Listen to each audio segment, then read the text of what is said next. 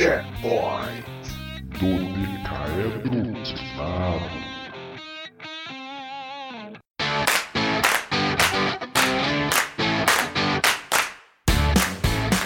Bem-vindos ao primeiro checkpoint do Dodecaedro Quinado, um formato curto e informal para compartilhar com vocês dicas, reviews, novidades e qualquer outra nerdice que der em nossa cabeça.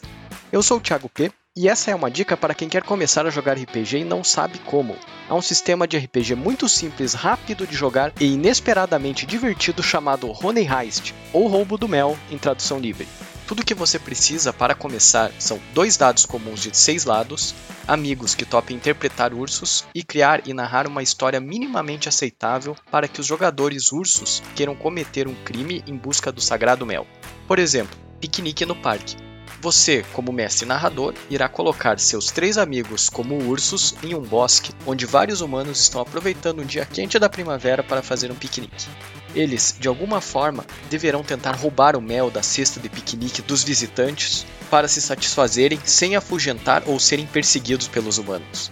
E é aqui que a coisa começa a ficar divertida. Qualquer ação que o jogador queira fazer com seu urso, desde rosnar até mesmo fazer uma ligação direta em um carro, é aceitável. Mas a graça é lembrar a todo momento que estamos falando de ursos tentando cometer crimes. Então, limitações como tentar se passar por humanos ou ler e escrever devem ser sempre levadas em consideração, mesmo se o personagem urso achar que realmente consegue se camuflar entre pessoas sem ser percebido. Quem sabe, só usar um chapéu, né?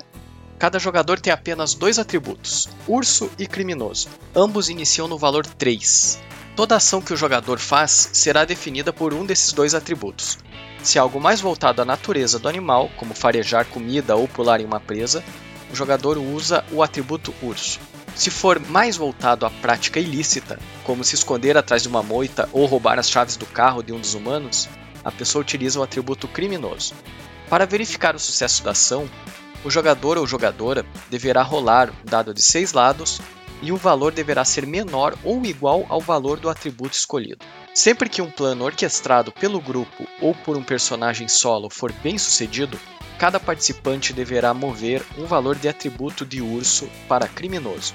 Ou seja, se o primeiro plano do jogo der certo, o atributo urso ficará com valor 2 e o atributo criminoso irá para valor 4. Agora, se o plano falhar, ou se o personagem conseguir comer mel, ocorre o contrário.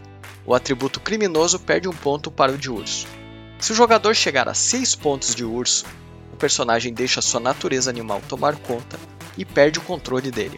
Caso chegue a 6 pontos de criminoso, o personagem será seduzido pela vida de crimes e irá trair seus amigos.